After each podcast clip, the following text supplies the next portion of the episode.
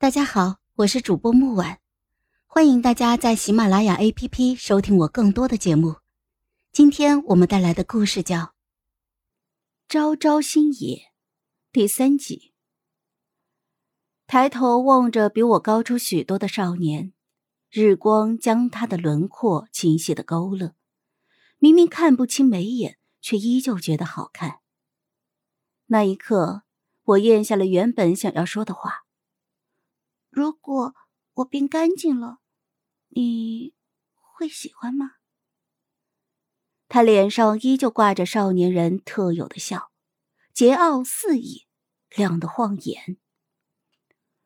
你好好的，我将来给你找个好人家。我不禁对他这种想法嗤之以鼻。姑娘家除了嫁人，还有很多路可以走的。他不带讽刺的朝着我笑：“你个小丫头，脑子里怎么有这么多不切实际的想法？这年头，姑娘家投胎投不好，就只能找个好夫婿了。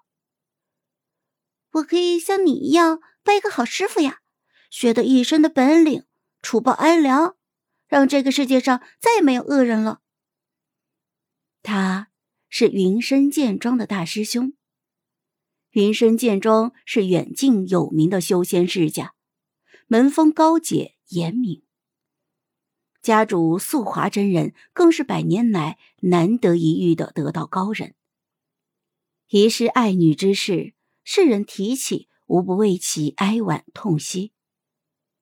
我想，将来我就要当素华真人那般厉害的人，保护我想保护的人，赶走那些嘴脸丑恶。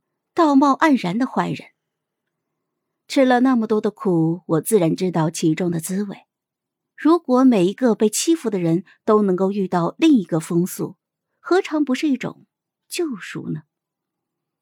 我问他门中可还收弟子？他给我烤肉的动作微微顿了一下，声音冷了几分：“呃，会再收一个女弟子，但是不会是你。”我心里纳闷，可是已经有内定人选了。否则，为什么这么肯定不会是我？算是吧。话落，他没再多言。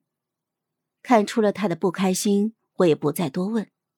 既然他愿意让我跟着，即便将来无缘拜入云深剑庄，就算当个烧火丫头，在那种环境中，加上我不怕吃苦。勤勉善学，多少也比在凡人堆里有指望。环境影响人，这点总不会错的。素华真人出现的时候，风素正在和半幽山中刚刚欺凌弱小的小妖对抗。双方力竭之际，几个小妖拼死一搏，死拽下禁锢他们的符纸，朝着风素身后袭去。我心急万分，顾不得许多。反应过来的时候，身体早就冲了过去。啊，赵赵，不要！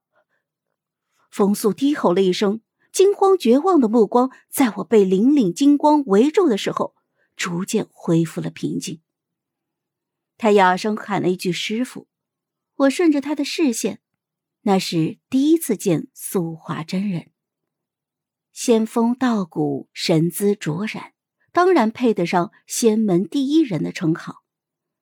素华真人神色稳如泰山，几下施法便收拾了方才无比猖狂的邪祟，转身看向我的时候，目光却是一震，那是失而复得的欣喜。灵儿，后来的后来，我剖开细枝末节的记忆碎片，发现风速对我的转变也是从这一声“灵儿”开始的。他深深的望着我。嘲讽又无奈的说着莫名其妙的话。原来是昭昭，原来是昭昭，哼，我怎么会以为是昭昭呢？素华真人带我入了山门，百层石阶之上，彩旗猎猎，鼓声雷响，整个山门中的弟子整齐列队，神色肃然，迎贺素华真人的女儿回来。迎贺苏灵儿回来，他们面色沉沉，那不是喜庆日子该有的表情，因为他们知道我不是苏灵儿。我自然也知道，并且不止一遍的告诉素华真人，我叫白昭昭，不叫苏灵儿。没有失忆，没有任何可能是他的女儿。每每此时，他总是一脸的愁容，然后说道：“我知道你不是灵儿，可是我希望能弥补灵儿。”建庄的每个人似乎都很喜欢我，亲切的叫我小师妹，和我同进同出，嬉笑玩闹，修炼学武。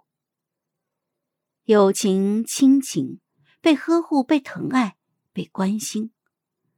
曾经失去的，一夕之间，我全部拥有了。可自那之后，唯独风素不再对我笑。他厌恶同我多说一句话，只会在旁人为我的进步欢呼雀跃的时候，冷嘲热讽的冒出一句：“哼，不过是偷拿了别人的东西，有什么好炫耀的？”有时候我会觉得恍惚，自欺欺人的告诉自己。眼前眉眼憎恶、神情冷漠的少年，和那年分酥饼时朝我笑容脸艳的少年，一定不是同一个人。我越是这么想，心里就越发的难受。好了，本集故事就到这儿，我们下集见，记得订阅和点赞哦。